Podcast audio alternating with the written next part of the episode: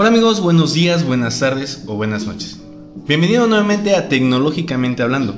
Mi nombre es Joaquín Rico Terrón y como cada semana este es el podcast donde hablaremos de una forma clara, amena y de una manera simple donde puedas entender sobre la tecnología. También hablaremos de nuevos celulares, todo sobre el mundo Android y mis opiniones personales al respecto. Ponte cómodo y acompáñame en este nuevo episodio.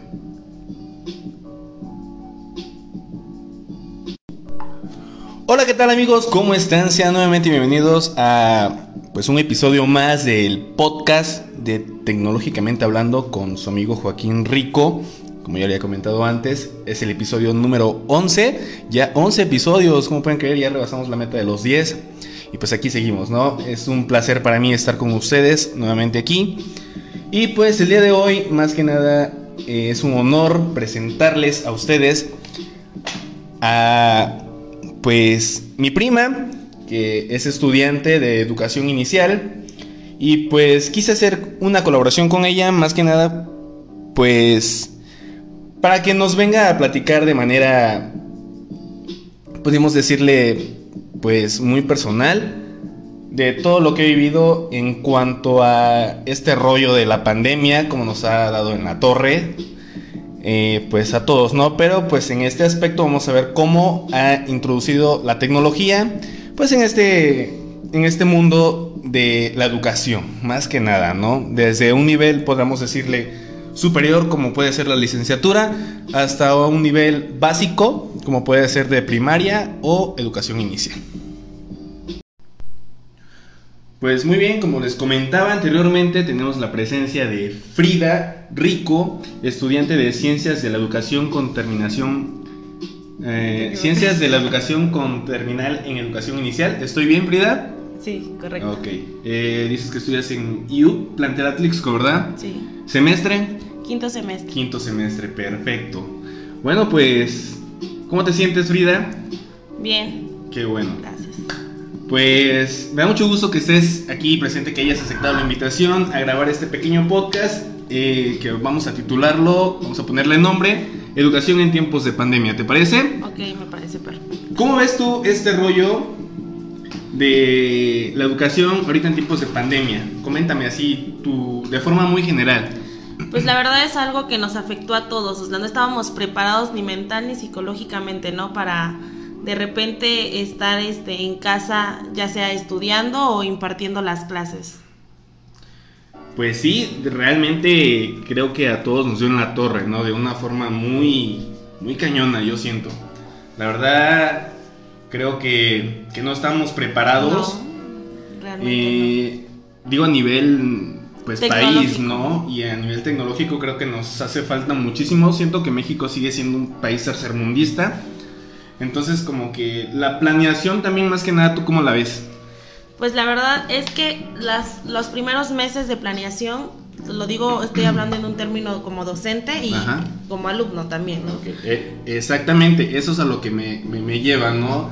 Me interesaba mucho tu presencia aquí, ¿por qué? Porque has tenido la experiencia de, de dar clases, ¿no? Cuéntanos eso, aparte de eso, ¿qué tanta experiencia tienes dando clases en educación inicial?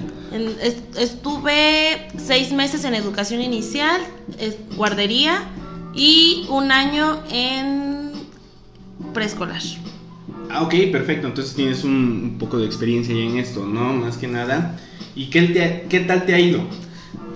Pues muy bien, las clases presenciales la verdad es que se disfrutan mucho, los niños son una maravilla. Pero sí, ahorita en, en las clases en línea es un poco complicado el tema de, pues, el tratar con niños a través de la pantalla, ¿no? Los niños son muy, muy afectuosos, son muy de tocar, de agarrar, de estar. Entonces eso es lo que ahorita a, un- a nivel básico, te, te estoy hablando de un nivel básico, pues es lo que lo difícil, ¿no? Para los niños el adaptarse a ver a su maestra en una pantalla. Ok. Sí, exactamente, ¿no? Eh, ¿qué, qué, qué me puedes tú decir acerca de la frustración que pueden llegar a tener lo- los pequeños, ¿no? Con todos estos cambios que hay. No, es, es horrible. Y no tanto la fru- frustración de los pequeños, más no de los padres, ¿no? Porque aquí hablamos de que el, el padre no está preparado para ser docente, ¿no? Entonces, en, ahorita la responsabilidad sobre quién cae, sobre los papás, el de enseñar a los hijos a algo que no estaban preparados. Entonces, ellos se frustran y realmente frustran a los pequeños. En vez de que sea un algo ameno para ellos el estar tomando clases en su casa, se vuelve frustrante para ambos. Digamos, un ambiente familiar se vuelve en un ambiente tal vez hostil, ¿no? Pongámoslo de esa forma. Oye, dijiste algo muy interesante, ¿no? Los padres no estamos preparados para esto, ¿no? No, no, no. Es casi, casi como, yo no tengo hijos, pero tengo la experiencia de tener familiares que sí los tienen, ¿no? Yo soy mamá. Exactamente, es a lo que voy. Como ¿Cómo lo ves desde el punto de vista de maestra? De mamá de, y de madre y como estudiante, ¿no? Eh, muchas veces fíjate que al inicio de esta pandemia, eh, comentando con personas cercanas, decían que estaban hartos de tantas tareas que les dejaban a sus hijos, incluso tal vez más de las que les podían dejar en clases presenciales. ¿Cómo veías tú eso? ¿O cómo tomas tú eso? ¿Cómo lo viviste? No sé si si de alguna vez tú lo viviste, ¿por qué? Y te voy a hacer una pregunta en el ámbito privado de tu hijo, que estudia en escuela privada, me parece, y del ámbito, pues, ¿cómo se le puede llamar? Sector gobierno sector público. ¿no? Exactamente. ¿Cómo ves? ¿Qué diferencias hay? Y, pues sácame de esa duda. ¿Era cierto que les dejaban muchísima tarea o cómo, cómo estuvo ese rollo? Pues mira, primeramente te voy a hablar sobre el sector privado, que es en las clases que está tomando mi pequeño. Ok. Entonces, eh, en sector privado nosotros tenemos la ventaja que nosotros pagamos por la educación de nuestros hijos. Entonces, aquí los maestros están más comprometidos pues a darles, en teoría, una buena educación, una buena buenas clases, por ejemplo. Mi hijo tiene clases mediante Zoom, llamadas este, privadas en WhatsApp y es una educación un poco diferente a, la pública. Al principio de esto creo que ninguna escuela, ningún maestro estaba preparado para empezar las clases. Yo te voy a hablar que fue marzo, regresando de vacaciones de marzo. Este, todo fue un caos, ¿verdad? En privadas, bueno, al menos en la escuela de mi pequeño fue un caos. Este, la conexión, te voy a hablar de conexión, las maestras que no estábamos este, familiarizadas con la plataforma, ¿no? Porque estábamos utilizando la plataforma de Zoom. Entonces, yo creo que la mayoría pues no estaba familiarizada con esa plataforma. No estábamos de alguna forma necesitados, ¿no? De, aprender de, cómo utilizarlo, ¿no? ¿Y en qué tiempo, disculpa que te interrumpa, en qué tiempo eh, tú, como alumna, como maestra y como madre, te acostumbraste a, pues, a utilizar la plataforma, ¿no? A familiarizarte de alguna forma, pues no digamos al 100%, pero que no se te hiciera tan complicado. Pues la verdad sí fue cuestión de, no sé, 15 días, una, un mes, este, siendo constante, ¿no? Ya que mis clases también empezaron por medio de Zoom, las clases de mi hijo también medio de Zoom y algunas reuniones en este, en este momento de, por parte de, de la escuela como nosotros como docentes pues eran vía Zoom. Entonces pues la verdad sí nos costó. Y es fecha que la red no sé si sea la compañía de teléfonos que estamos manejando, que la red es nefasta. O sea, de verdad se cae a cada rato. Eh, las videoconferencias son de muy mala calidad.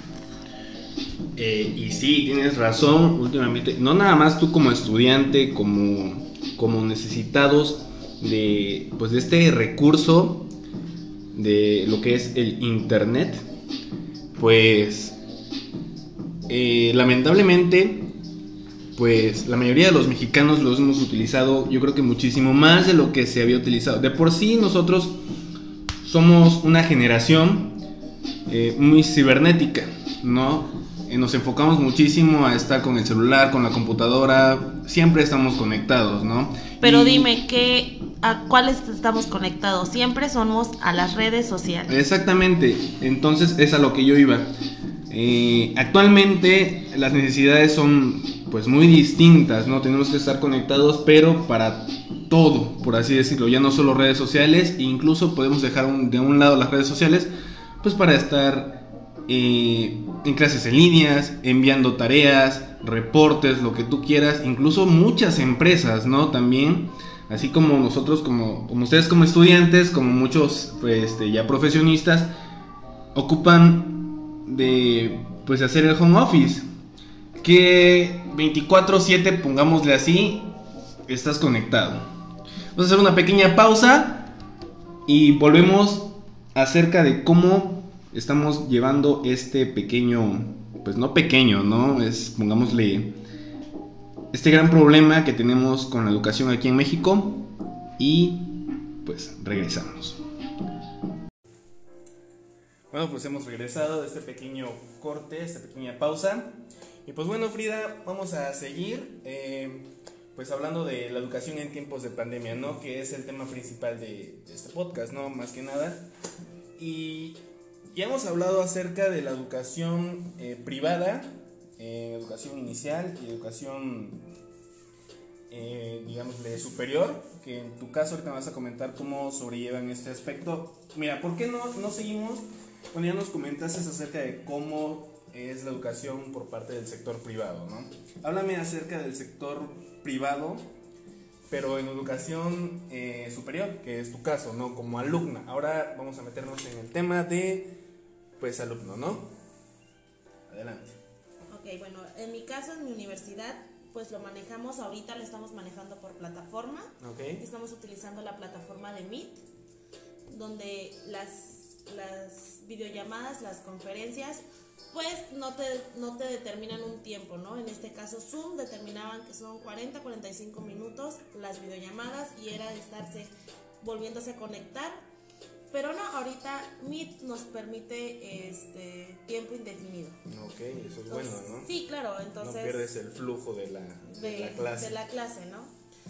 En muchas ocasiones, eh, las llamadas por Zoom, ah, voy a hablar de mi caso, me tocó verlo. Este, compañeras pues solo llegaban, pasaban lista y ya la siguiente clase pues ya no se conectaban, ¿no?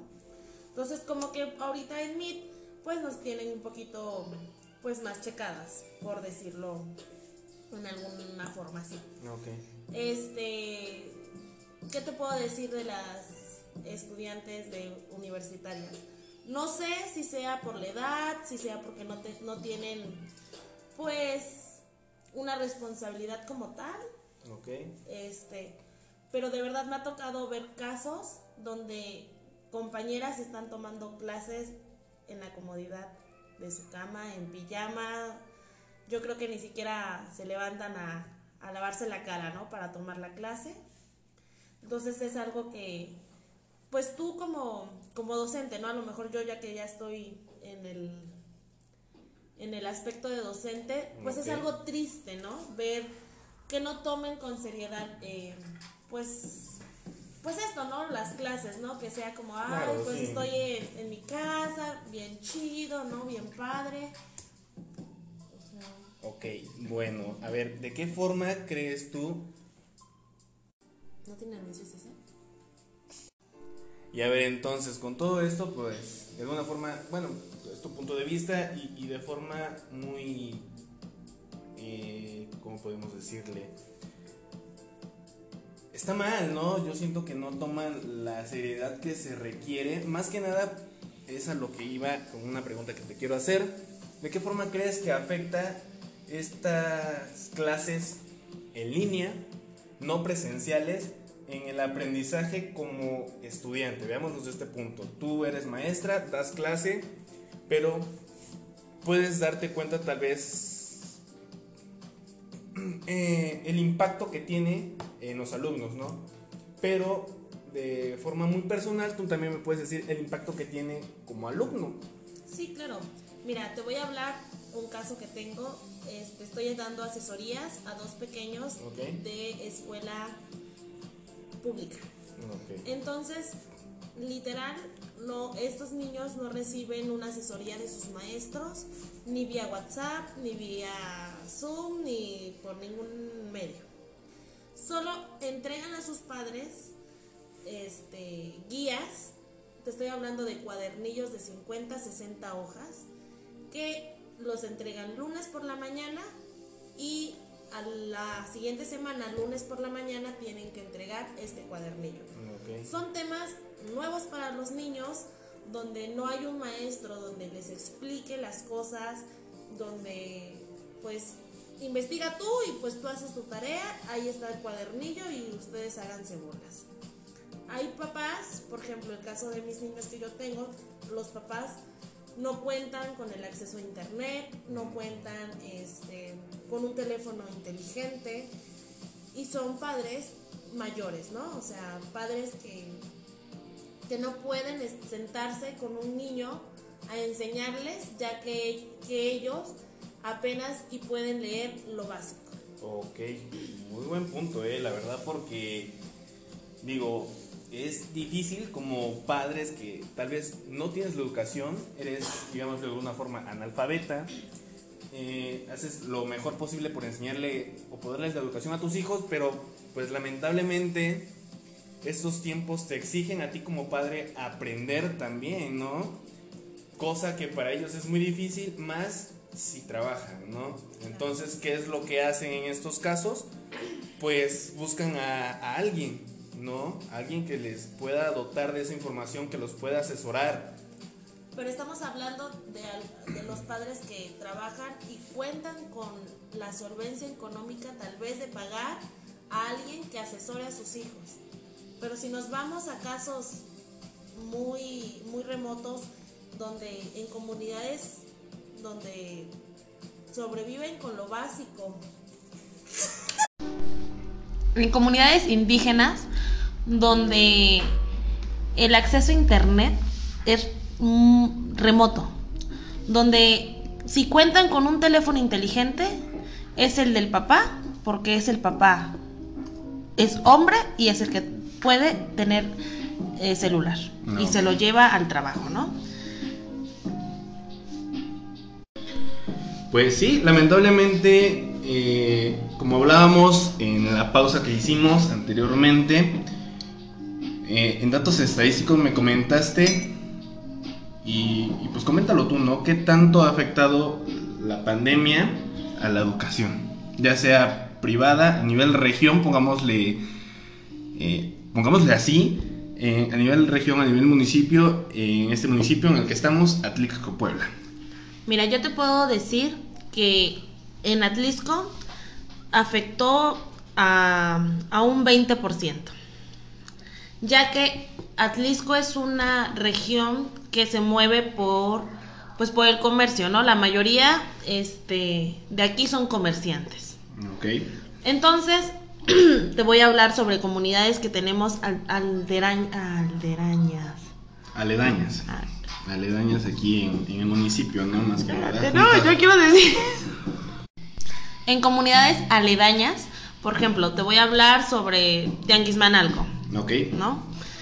Donde la mayoría de los niños se encuentran con los abuelos o con padres. Los padres, eh, a lo mejor es un término un poco clasista.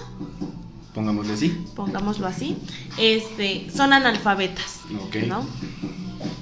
Donde no pueden este, tener el acceso pues a una computadora, a una tablet o algún, algún celular. La educación en, estos, en estas comunidades paró con la pandemia. ¿En un porcentaje? En un porcentaje de un 60%. Es algo elevado. Sí. Eh, te quería comentar algo. Hace días vi eh, una nota donde una comunidad rural muy alejada, tal vez de la sierra, donde no tienen los recursos, como tú me lo has comentado. Eh, la, comunidad se, es una comunidad pequeña, por lo que estaba leyendo. se juntaron y optaron por contratar a un maestro para que tuviera clases presenciales con los alumnos, ya que no cuentan con los recursos, ¿no? Como habíamos comentado. Eh, ¿Cómo ves esto tú? Eh, pues ahorita en los semáforos en los que estamos, que estamos casi en semáforos naranja, aquí en Puebla, pegándole al rojo, eh, que tomen clases presenciales los niños. Mira, yo te puedo comentar que sería una mala decisión, ¿no? Por parte del, del docente, ya que estaría exponiendo tanto su vida, ¿no? Como la de, pues, la de las demás fam- familias. Ok. Pero, este, pues también yo entiendo la preocupación de los padres en el que sus hijos aprendan, ¿no? El de no tener los medios y qué, qué optas cuando, cuando no tienes los medios suficientes, los medios, el, el- el que tu hijo aprenda, el que tu hijo se... Buscar la manera, ¿no? Sí, claro. Entonces, si lo hicieron con las medidas sanitarias, pues correctas, Ok. pues igual, y como dices, es una comunidad este Retirada. retirada, ¿no? A lo mejor donde no se ven tantos casos de COVID. Ok. Pues sí. De hecho, creo que este tema de la educación en tiempos de pandemia, como, como optamos por llamarle, es un tema muy amplio. Y podríamos estar horas y horas hablando al respecto, pero pues tampoco queremos abrumar de tanta información. Y pues vamos a empezar a, a empezar a terminar. Qué chistoso. Pero pues vamos a darle como que el fin a esto. Y te quiero hacer unas últimas preguntas sobre qué piensas tú, eh, qué diferencias hay entre el sector privado y el se- sector público. Y cuál prefieres y por qué. Ok. Yo te podría decir que las diferencias, pues es la manera en las de las clases, ¿no? Como te repito, en la escuela donde está mi pequeño, las clases son más personalizadas, se adaptan a lo que el niño pues requiere alguna duda, tú puedes mandar el mensaje a las maestras, hay videos, hay videollamadas. Y en el sector público, pues es la guía, estudiale y tú hazte bola como tú puedas. No estoy hablando de todas las escuelas, hay escuelas este públicas sí, y donde me parece que les dan clases por videollamada y es algo excelente. ¿Qué prefieres? Preferiría en estos momentos la educación privada. Por esos momentos, ¿no? Por estos momentos, sí, Ah, claro. Hablamos de, de que tú prefieres en esos momentos difíciles que estamos pasando, de que no podemos salir, de que tenemos que tomar clases en línea, pues la educación privada por la atención personalizada que te dan, ¿no? Una mejor planeación, tal vez, pongámoslo o digámosle así de esta forma. Y pues, eh, respecto a las escuelas públicas, no todas, como tú lo habías mencionado, hay unas que sí se merecen, se merecen los respetos de que están haciendo los maestros más que nada, tal vez ya no la organización que tengan a nivel SEP, eh, ellos hacen un esfuerzo extra, ¿no? Por tratar de, pues, de sacar adelante y que sus alumnos aprendan un poquito más, ¿no? Y pues bueno, ahora sí vamos a terminar con, estas, con esta pregunta que te tengo. No es pregunta, sino que nos hagas alguna recomendación que tengas desde el punto de vista como madre, como alumna y como eh, educadora, como maestra. Que tengas pues para darle a los niños, a las mamás y pues a algunos alumnos, ¿por qué no? Eh, pues mi recomendación sería el que no se estresen, el que se las lleven tranquilos. Este, la educación se puede recuperar. El aprender a leer, el aprender a escribir, lo puedes ir ha- haciendo con el tiempo.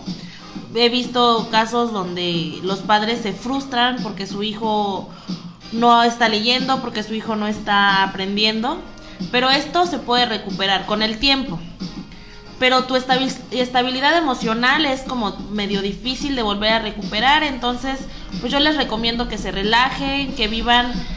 Yo sé que esta es una etapa muy difícil para, para todos, pero sí que pues que se relajen, ¿no? Que traten de llevar esta parte pues